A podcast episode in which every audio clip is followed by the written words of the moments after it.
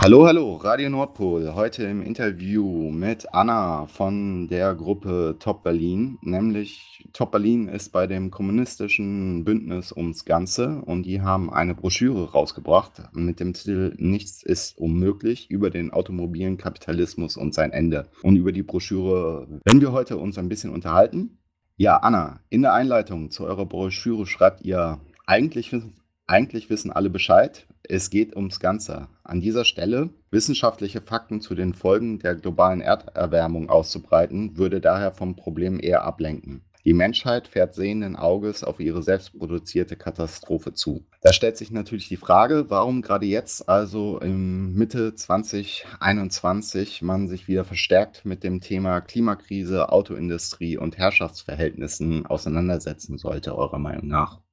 Sich mit Herrschaftsverhältnissen auseinanderzusetzen, ist ganz einfach immer aktuell als Linke oder als Kommunistin. Aber vermutlich ist deine Frage zielte eher darauf ab, sagen, warum setzt man sich jetzt mit Klimakrise auseinander? Da ist es so, dass jetzt auch einfach ein sehr guter Zeitpunkt ist. Es gibt einfach eine, in den letzten 100 Jahren so eine Erderwärmung, die nicht, nicht mehr linear ansteigt, sondern mittlerweile deutlich schneller. Und es scheint auch zu sein, dass es bestimmte Kipppunkte gibt, wo bestimmte Klimafaktoren die Erderwärmung nicht mehr aufgehalten werden kann. Also relativ eindeutig ist sowas zum Beispiel beim Abschmelzen von großen Eisflächen oder beim Auftauen von Permastböden, wo man sieht, dass wenn das einmal aufgebaut ist, ist es nicht mehr einzufrieren. Und das ist was, was einfach aufgehalten werden muss, und, ähm, unsere Welt überhaupt noch auf diese Art und Weise irgendwie Lebensraum bieten kann oder Lebensraum ist vielleicht kein guter Begriff, aber wir darauf leben. Aber ich kann es auch noch mal ein bisschen anders fassen, ist, wir sind ja eher so, oder wir kommen ja aus der Ecke der so linksautonomen Kommunistinnen, Antiautoritäre. Uns ist natürlich Klima- oder Umweltschutz nicht das allererste Ziel. Also uns geht es nicht darum, dass wir den Borkenkäfer retten wollen, sondern ähm, wir machen das, weil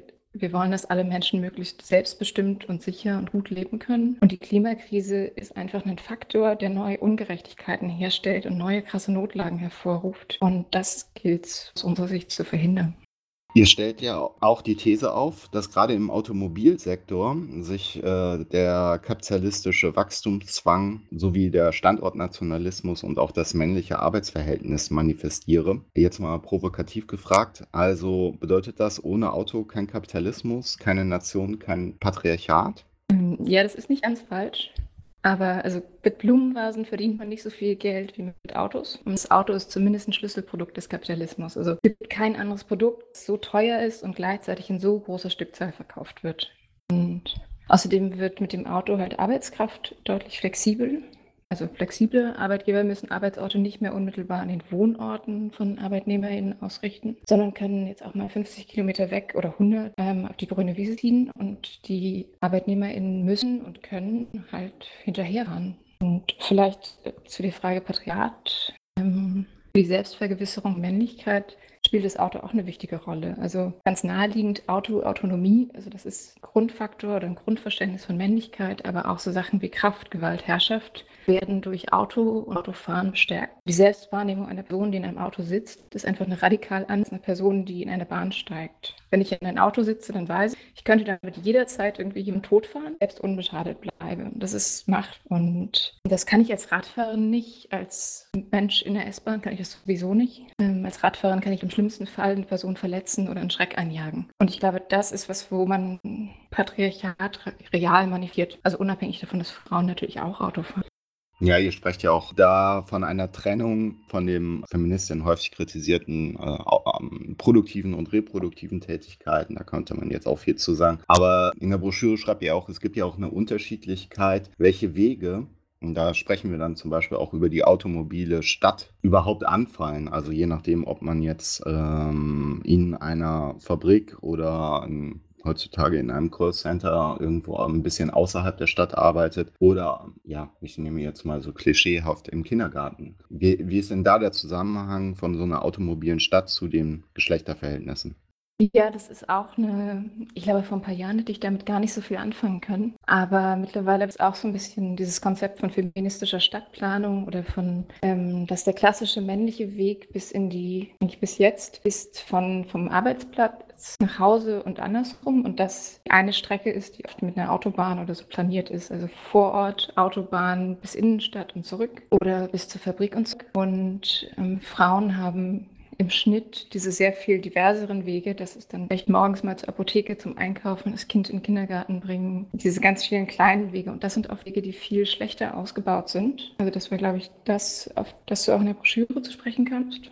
Ähm, man hört es von den Verbänden der Automobilindustrie auch immer wieder gerne. Der Automobilsektor und die deutsche Exportwirtschaft hängen eng miteinander zusammen. Es wird da von Hunderttausenden von Jobs auch immer gesprochen. Kann sich eine ich weiß gar nicht, an welchem Platz gerade Deutschland ist von den G20, äh, aber natürlich unter den Top 20 ist Deutschland von den sogenannten erfolgreichen Nationen am Weltmarkt. Ja, welchen Stellenwert hat das Auto da drin, um so einen Platz im Wel Weltkampf der Nationen überhaupt sich leisten zu können? Naja, also in Deutschland, ich glaube, jetzt eine Million Arbeitsplätze sind, hängen unmittelbar an der Autoindustrie und dann gibt es nochmal in etwa die gleiche Zahl, die in der Zulieferindustrie hängen. Das heißt, das ist der krasseste, also es gibt dann noch die Schwerindustrie, aber eigentlich der krasseste Standortfaktor für Deutschland. Das hat sich ja jetzt während Corona auch so ein bisschen gezeigt. Da wurde nicht der Mittelstand von der Bundesregierung subventioniert, sondern da wurde die Autoindustrie subventioniert. Und das ist ist das langfristig so total unklug, weil es keine Zukunftsindustrie ist, aber es ist ein, ich glaube, der bestimmendste Faktor dafür, dass Deutschland gerade wirtschaftlich so steht, wie es da steht.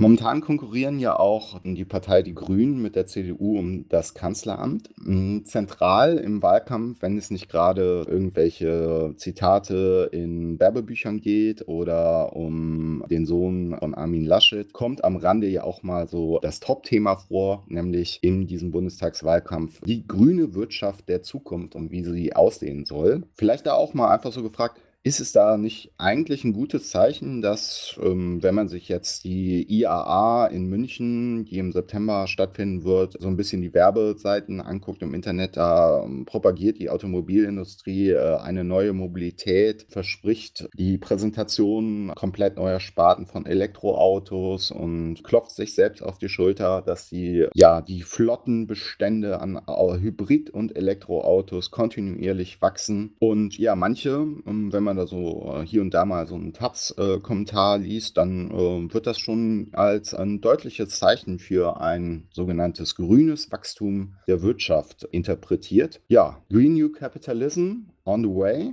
Ist das gut? Ja, natürlich nicht. Nee, ähm, also man hat den Eindruck, so ein bisschen ist es, die deutsche Wirtschaft hat halt ja, 20 Jahre verschlafen. Und jetzt ähm, hat sie panisch mitbekommen, um am Weltmarkt und gegen Tesla die nächsten Jahre mithalten zu können und nicht fürchterlich zu verlieren, muss sie jetzt ähm, diese E-Sparte gehen. Und das macht sie jetzt plötzlich und probiert zu holen. Ob es ihr gelingt? Mm, ja, grünes Wachstum ist auf jeden Fall kein gutes Zeichen und kein also das zentrale Problem ist dass Ressourcen verbraucht. Mehr Ressourcen als wieder sich selbst reproduzieren und das führt zu einer Umweltzerstörung. Und vielleicht eine andere Art daran zu gehen ist, ich dachte auch, okay, vielleicht gibt es hier auch zumindest in der Theorie sowas wie einen Wachstum ohne Ressourcenverbrauch. Haben uns auch eine Weile diskutiert. Da dachte ich dann, okay, so ressourcenarme Dienstleistungen. Zum Beispiel, wir gehen die ganze Zeit zur Massage, lassen uns die Haare schneiden und kaufen nur Produkte aus irgendwelchen anderen recycelten Sachen. Und da wurde ich dann aber relativ schnell auf den Boden geholt, wenn man einmal so ein bisschen die Tät anschaut. Das nehme ich praktisch einfach nicht so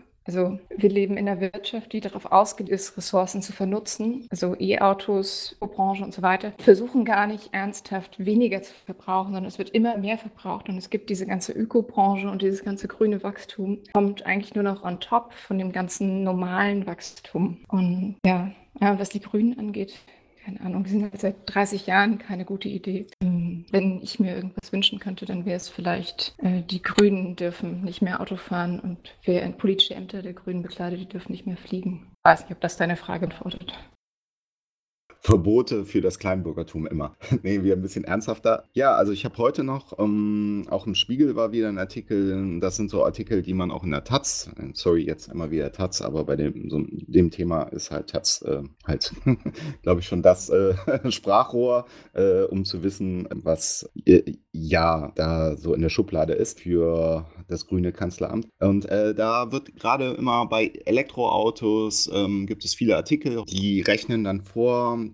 gegen den Kritiker, so Kritiker wie Winfried Wolf, der hat ja auch dieses Buch geschrieben mit dem Elektroauto in die Sackgasse und da wird dann vorgerechnet, dass der CO2-Verbrauch bei so einer Herstellung von so einem Elektroauto im Vergleich zu einem Benziner gar nicht so gut aussieht, weil die in der Herstellung halt die CO2-Verbrauch sehr viel höher ist und jetzt wird da immer gegengerechnet, naja, okay, da gibt es große, große Fortschritte und der ähm, Strom wird ja auch immer mehr von der Kohle weggehen und dann sieht das auch in the long term bis 2040 eigentlich ganz gut aus. Also da wurde heute versprochen 77 Prozent weniger CO2-Verbrauch bei einem zukünftigen Elektroauto als bei einem Benziner heutzutage. Und ihr habt aber auch in der Broschüre nochmal, und ich weiß, viele äh, aus der Klimagerechtigkeitsbewegung sprechen es auch immer an, den Extraktivismus und der Fall Bolivien. Magst du dazu vielleicht nochmal was sagen? Weil ja ganz ohne Materialität kommt ja auch ein Elektroauto nicht daher. Ja, also den Ausbau der Elektromobilität ist natürlich Extraktivismus ein sehr wichtiger Faktor.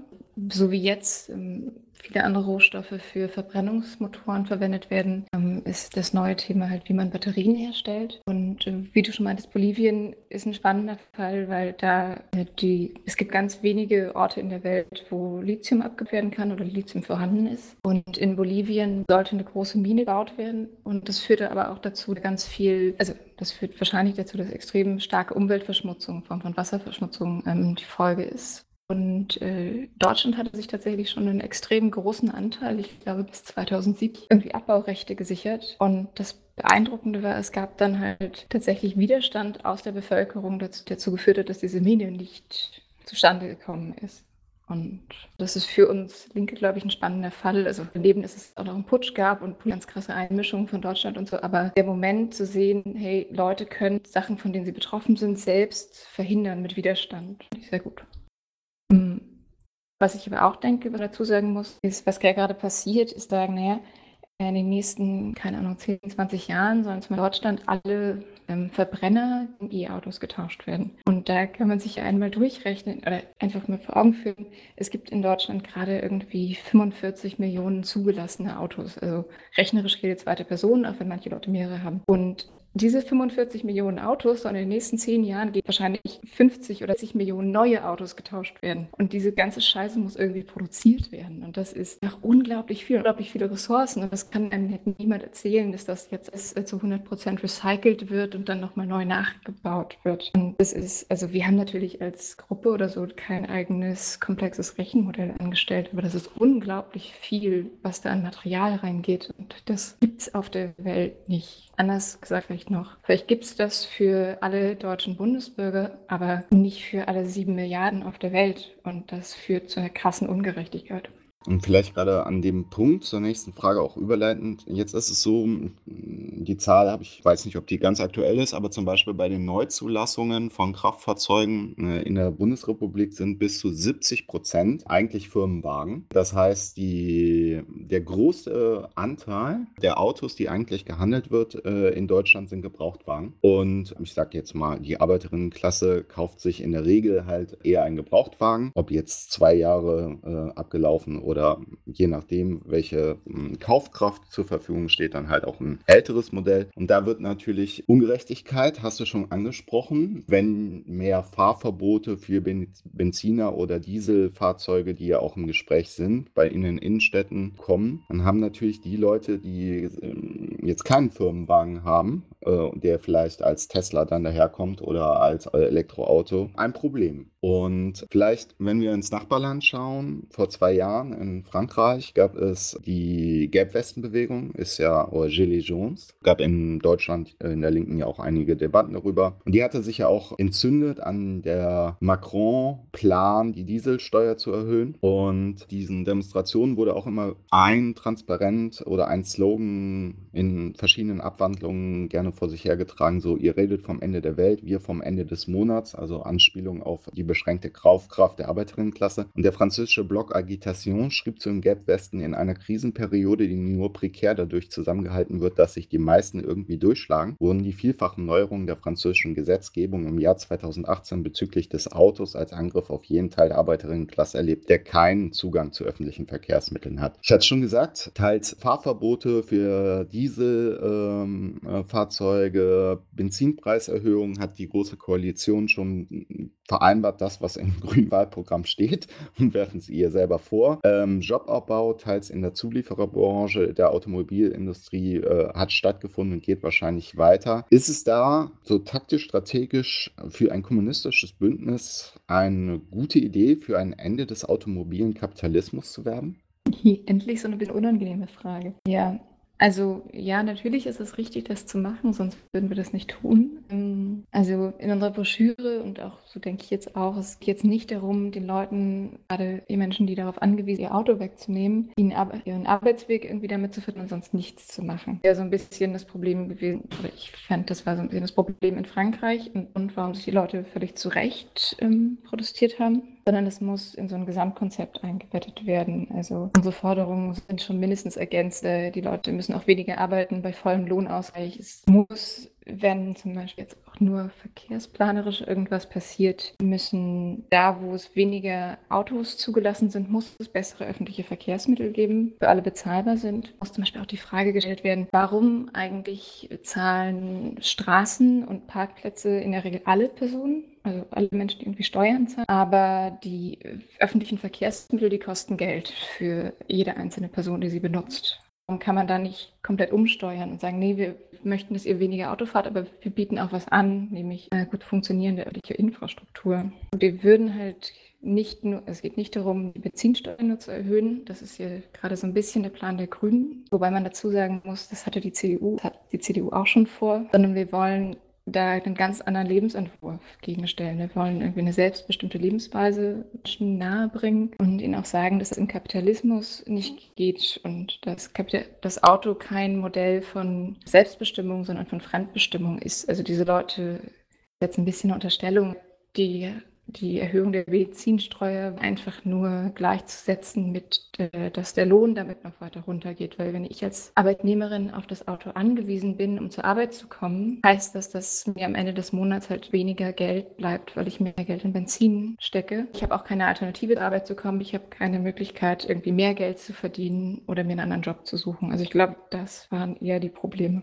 Die Frage zieht auch so ein bisschen darauf hin, was vielleicht auch die Einschätzung ist in Bezug auf die gesellschaftlichen Mobilisierungskräfte. Man, wenn man sich zum Beispiel das AfD-Wahlprogramm anguckt, dann ist Klima beziehungsweise ja teils Klimaleugnung äh, und alle klarer Kampf gegen äh, alle möglichen Maßnahmen, Vorgaben, die von Grünen oder auch in der CDU überhaupt nur diskutiert werden, werden da vehement abgelehnt. Man bekommt den Eindruck, dass, sagen wir mal, die rechten Kräfte, die jetzt teils auf Corona-Leugnungen die letzten Monate gesetzt haben, sich schon warm laufen äh, in so eine Richtung auf eine schwarz-grüne Bundesregierung und Proteste gerade gegen deren Klimapolitik. Daher auch äh, der Verweis da nochmal auf die Gelbwesten, dass das Thema Auto ja traditionell, man denke nur in den 80er Jahren, die Autopartei und so, ja auch immer gerne von rechts besetzt war. Und wie müsste vielleicht eine linke sich aufstellen in diesem ganzen Themenbereich, um einen progressiven Block, nennt es jetzt mal, zu konstituieren? Ja, ich glaube, wir können dagegen eigentlich nur den großen Wurf wagen. Also ich glaube, wir müssen da wirklich eine Utopie gegenstellen, zu sagen, nee, es geht nicht darum, das so wie es jetzt ist zu verteidigen. Also ich glaube, die AfD, die AfD oder die rechten Kräfte generell spielen ja mit Angst von Leuten. Also dieses Verteidigung von stehen, denn das, was ich habe, das ist vielleicht nur mein kleines Auto und meine Wohnung hier und meine Familie, aber das, das verteidige ich bis ins aufs Verrecken oder so. Und den Leuten zu sagen, nee, also das ist dieses beschämende Biss, was euch der Kapitalismus gibt und dieser Stadt, das reicht nicht aus und ihr sollt doch mal mehr verlangen. Und wir bieten euch eine Utopie oder wir bieten euch die Idee einer Gesellschaft, die so viel besser ist, in der so viel euch mehr entfalten könnt, in ein Leben tatsächlich Leben selbstbestimmt ist. Also ich glaube nicht, dass wir gewinnen können, wenn wir so an so ganz kleinen Verkehrsfragen rumdoktern sondern müssen ihnen erklären, dass das, das Ganze halt im Arsch ist. Und das versucht ihr auch im letzten Kapitel eurer Broschüre. Da nehmt ihr auch, ja, ich kenne es jetzt hauptsächlich von Mark Fischer, der über den kapitalistischen Realismus quasi auf den Punkt gebracht hat mit der Aussage, es ist einfacher, sich das Ende der Welt vorzustellen als das Ende des Kapitalismus. Also eine Schwierigkeit angesprochen hat, Ideologiekritik beziehungsweise überhaupt Formen von progressiver Politik äh, in den letzten 20, 30 Jahren zu formulieren. Und ihr macht jetzt im letzten Kapitel, äh, wagt ihr aber auch, ähm, du hast es schon angesprochen, die Utopie beziehungsweise entwerft erste Fluchtpunkte einer ja, positiven Vision einer Zukunftsaneignung. Ja, in der frühen Sowjetunion gab es von Bucharin und äh, Pribobaschensky dieses tolle Büchlein ABC des Kommunismus. War so ein Heft für die Massen, wo nochmal das kommunistische Programm für alle erklärt wird. ganz, mit ganz vielen konkreten Punkten, was man jetzt so alles vorhaben würde. Wie sieht es also aus bei uns Ganze? Wie lautet da in Bezug auf den, die Abschaffung des automobilen Kapitalismus das ABC? Äh, ja, danke nochmal für die Begriffserklärung. Ja, was will die Kommunistische Partei? Was will ums Ganze? Ja, ich habe es jetzt so ein bisschen schon angerissen. Wir wollen die ganz große Utopie, wir wollen den Kommunismus. Und das ist vor allen Dingen für uns ähm, negativ bestimmt. Also wir sehen ja, wie Leute hier alltäglich leben oder was wir in den Nachrichten mitkriegen. Und da ist es eine Form des Wirtschaftens, in der Menschen halt nur ein Werkzeug sind. Oder es einfach extreme Reichen gibt, extreme Armut, krasse Machtverhältnisse. Und ähm, um auf Autos und Verkehr zurückzukommen, ist alles Teil von dem Kapitalismus und Verkehrsgesellschaft, in dem alles extrem durchgetaktet ist. Und die Menschen selten zum Moment kommen, sich zu fragen, wer bin ich eigentlich und was will ich mit meinem Leben und wie könnte das alles besser sein. Aber ihnen, also ihnen wird dieser Rahmen nicht gegeben. Und all das wollen wir abschaffen und eben wirklich Leuten die Möglichkeit geben, in Gemeinschaft selbstorganisierte Entwürfe zu machen, selbstorganisierte Infrastruktur. Wir wollen Menschen die Angst nehmen, die Angst vorm Leben, die Angst davor, nicht zurechtzukommen.